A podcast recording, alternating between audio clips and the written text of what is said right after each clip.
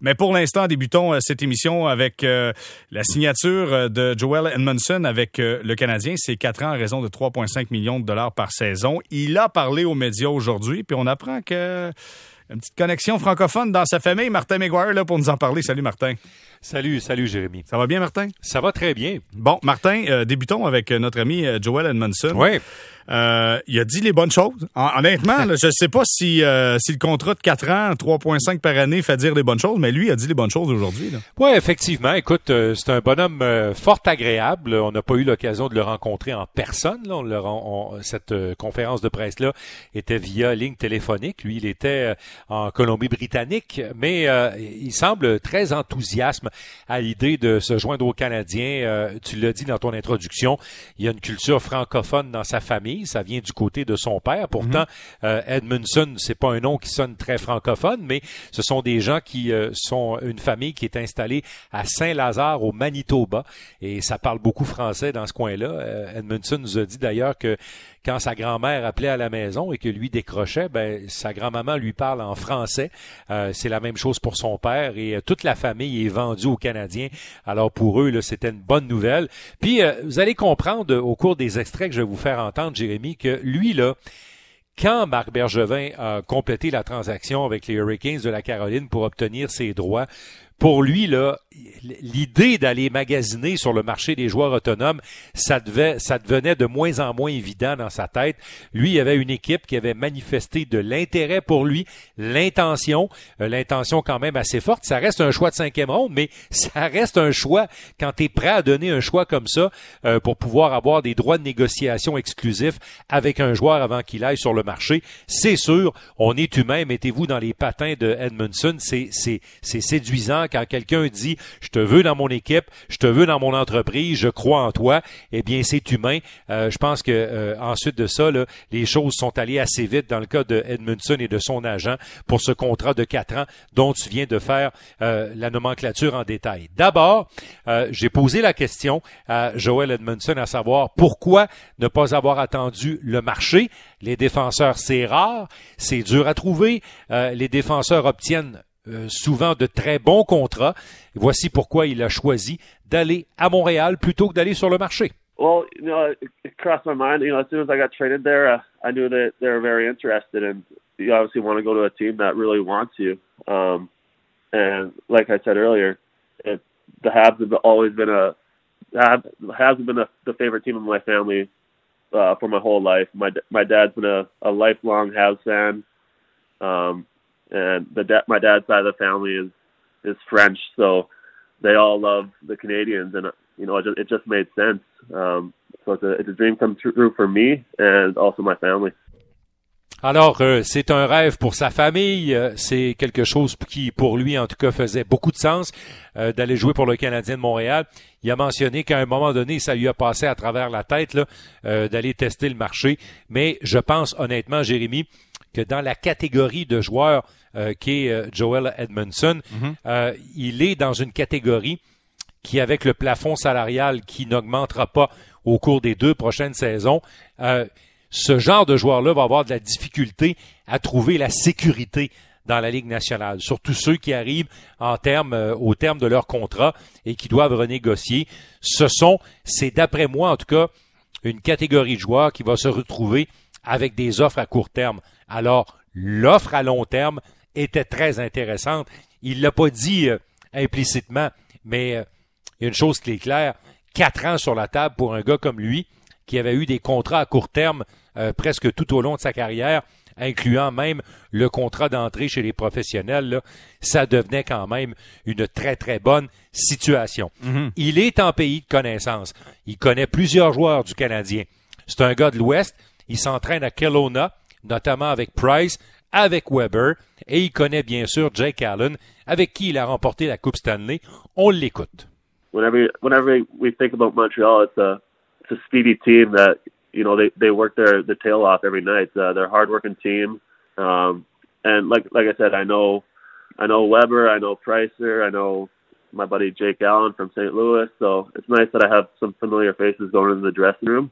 Um, a lot of those guys have reached out to me already, so you know it's nice of them, and uh, you know, you got you got Webbs on the back end, you got in my mind, the best goalie in, in the world behind you. So, and you also very young, uh, you know, very young up front. So, lots of potential.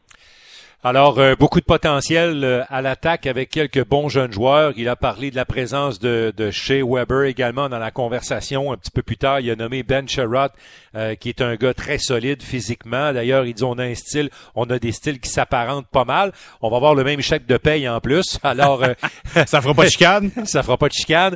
Alors, puis il a également parlé de, de, Jeff Petrie et bien sûr, il a parlé de Carey Price comme étant le, le meilleur de sa profession.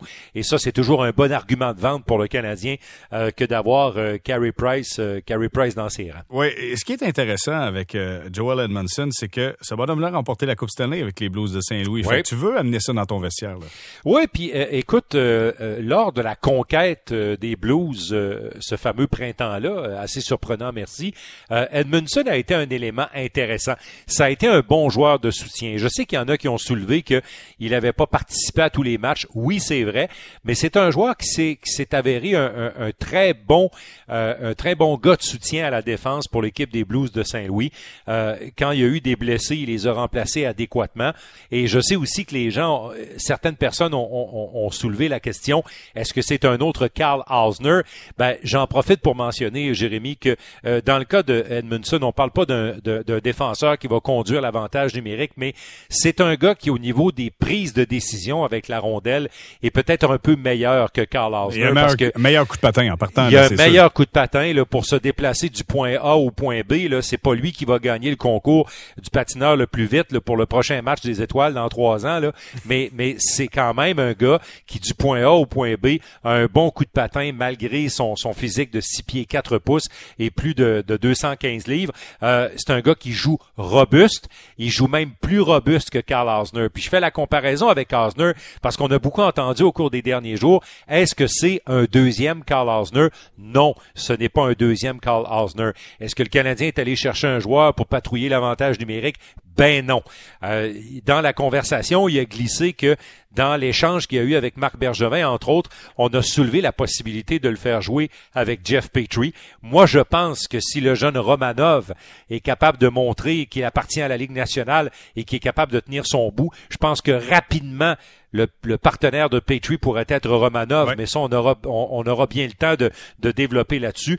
On a parlé de cette conquête parce que tu sais, euh, Jérémy, les joueurs de la Ligue nationale disent tous la même chose. Quand tu as gagné la Coupe une fois, tu te sens différent, tu es plus solide, tu es plus confiant. C'est un, long processus. On le voit avec les équipes impliquées dans les séries actuellement. Même si ça se passe en plein été, vous voyez comment c'est difficile. Alors souvent, les joueurs en sortent grandis. J'ai abordé la question avec lui. Voici sa réponse? Uh, I think it just gives you more confidence, but uh, at the same time, you know, once all the celebrating's over with, you just want to get that feeling over again. So, uh, you know, I just want to go out there and give give give everything I can to to win another one because that feeling is so special, and um, you know, I'm hoping we can do that in in Montreal, which you know I'm very excited about. I think we have a good team, and uh, we're just getting better every year. So um, I'm looking forward to it, and hopefully we can bring one back to Montreal, the 25th one. il avait-tu fait ses devoirs? Hein? Il, savait il, savait que, c'était une 25e éventuellement. Euh, non, ben il a dit euh, ça donne beaucoup plus de confiance, c'est clair. Euh, c'est tout un parcours, euh, gagner une Coupe Stanley. Puis quand vous êtes greffé de près ou de loin à tout ça, il y a beaucoup d'apprentissage. Je me souviens de Philippe Dano qui avait parlé de ces moments, même comme euh, comme Black Aces, comme réserviste avec les Blackhawks de Chicago, où il a observé les Tays et compagnie à apprendre beaucoup de choses. Ben lui, plus que ça, là, non seulement il était loin d'être un réserviste, là, Edmondson, il était dans la formation la plupart du temps. Euh, évidemment, on a parlé en introduction de ce lien avec euh, la famille Edmondson qui, euh, qui se débrouille très bien en français. Est-ce que vous avez lâché quelques petits mots en français? Non, non. Puis écoute, moi, je, je sais, euh, parce que j'en ai parlé plus tôt cet après-midi pour les gens qui n'étaient pas à l'écoute avec, euh, avec nos amis Philippe Quentin et Patrick Lagacé. Tu sais, Philippe soulevait le point que les joueurs devraient un petit peu faire l'effort. Oui, c'est vrai, mais en même temps, je sais que euh, c'est toujours la peur d'être ridiculisé, là, euh, de s'asseyer dans une langue que tu maîtrises pas très bien. Mhm. Alors ça, c'est ce qui fait peur souvent aux joueurs. Euh, il y a des joueurs qui sont à Montréal depuis longtemps, qui sont capables de saisir des bonnes phrases de français et dans d'en comprendre un bon bout, mais de là entretenir une conversation, c'est une autre chose. Euh, Edmondson, lui, son lien familial avec du côté de son père, la famille Edmondson qui parle presque tous un très bon français. Lui, il a, il a à la petite école, à l'âge de 9 ans, 10 ans, euh, on l'a immergé dans un bassin francophone. Euh, il, a donc, c'est quand même loin, mais il y a quand même des bases. Puis il nous a dit, ben, c'est peut-être pas si loin que ça. Puis à force de me refaire l'oreille, peut-être que je serai capable euh, de me débrouiller un petit peu en français. Là aussi, quand même, il avait fait ses devoirs. Il savait que ce genre de mots-là ferait plaisir. Alors voici Joel Edmondson et ses racines francophones du côté de sa famille paternelle. Yeah, my dad's side of the family is is French Canadian. Um, you know, whenever I hear my grandma on the phone or someone someone on that side of the family, they're all speaking French to each other. So I went to a French immersion school for my first nine years. Um, so it's been it's been a while since I've spoke French, but I'm, I'm definitely going to pick it back up. I'm going to, hmm. you know, give my grandma a call and try, try to pick it back up again. But I'd say it's a little rusty right now, but I'll definitely be able to pick it up again. Yeah, the whole uh, whole side of my dad's family is French. There's a they all live up in uh, Saint Lazare, Manitoba. Saint-Lazare, Manitoba. Hey, ça parle français dans ce coin-là. Puis je, veux juste faire, je veux juste faire une parenthèse parce que on avait déjà abordé la, la, question avec Dale Weiss. Euh, Weiss qui vient euh, bien sûr de Winnipeg. Puis euh, Weiss euh, nous racontait puis nous parlait de son père. Tu sais qu'à Winnipeg, là, il y a eu les Jets qui sont arrivés dans l'association mondiale, l'AMH, pour les plus vieux. Là. Je sais que les gars de 30 ans, les filles de 30 ans, l'AMH, ça vous dit rien pantoute, là. Mais pour nous autres, les 50 ans et plus, on se souvient que ça a déjà existé. Puis les Jets sont là. Mais avant que les Jets arrivent là, pour une génération, euh, peut-être le père de Joel Edmondson, euh, ses grands-parents, c'était le Canadien de Montréal, surtout dans la partie francophone du Manitoba. Puis il faut aller là-bas pour un match des Jets pour s'apercevoir qu'il y a tellement de partisans du Canadien. Alors on comprend bien le lien affectif qui existe entre cette famille-là et le Canadien de Montréal. C'est comme ça partout euh, au Manitoba. Bon, mais écoute, ça semble un bon mariage jusqu'à présent. Oui, oui. Et là, on va voir sur la patinoire, mais moi, pour ce que j'ai vu d'Edmondson, je pense qu'il faut s'attendre à avoir un gars qui va bien passer la rondelle, un gars qui va donner des bons coups d'épaule, qui va qui va déplacer les joueurs devant le filet, puis qui devrait faire une bonne paire avec Jeff Petrie. Puis à partir de là, euh, écoute, ça, ça, va être un bon jour de défenseur, ça. Écoute, euh, je pense que le Canadien s'améliore parce que le Canadien n'a pas donné d'actif à part le choix de cinquième ronde pour obtenir ses services. Alors, euh, évidemment, ça va créer une compétition qui va être intéressante aussi au niveau euh, du corps défensif. Euh, il va y avoir une compétition à gauche parce que, écoute, honnêtement, dans les deux, trois dernières années, je dirais pas que c'était le néant, mais c'était assez difficile à gauche. Oh non, le néant, j'aime bien. J'aime C'était pas mal le néant par on est proche du néant, là, mais, mais tu sais, l'arrivée de Romanov, euh, l'arrivée de Edmondson, euh, Kulak qui va rester avec l'équipe et qui a, quand même euh, tiré son épingle du jeu au cours des derniers mois, je pense qu'il va y avoir là une vive compétition, Jérémy. Puis si t'es pas capable d'aller chercher euh, l'un des trois meilleurs défenseurs gauchers de la Ligue nationale, euh, dans la réalité, ça se fait pas facilement. Là. Ben, si tu es capable de créer une compétition à l'interne avec des joueurs qui ont du potentiel, avec un Ben Sherrod qui s'est avéré une très, très, très bonne histoire pour le Canadien de Montréal, euh, est-ce que Edmondson en sera une? Ben, je peux vous dire que les ingrédients qu'on semblait voir quand Ben Sherrod est arrivé, cette intention très positive de porter le chandail du Canadien existe dans le cas de Edmondson, mais évidemment, il faudra que ça se traduise sur la patinoire avec des gestes concrets, mon cher. Voilà l'étape la plus importante. Martin McGuire, toujours un plaisir. Merci d'avoir été avec nous. Ça me fait plaisir, Jérémy. Bonne soirée. Merci. Bonne soirée. Euh, c'est 1 à 1 entre Tampa Bay et, euh, le, et les Islanders de New York. On est en deuxième période 8-35. Tampa qui pourrait éliminer ce soir les Islanders de New York. On fait une courte pause du Collège Notre-Dame à Montréal en passant par Harvard. Il a été 10 ans comme vice-président marketing chez les Rays de Tampa Bay.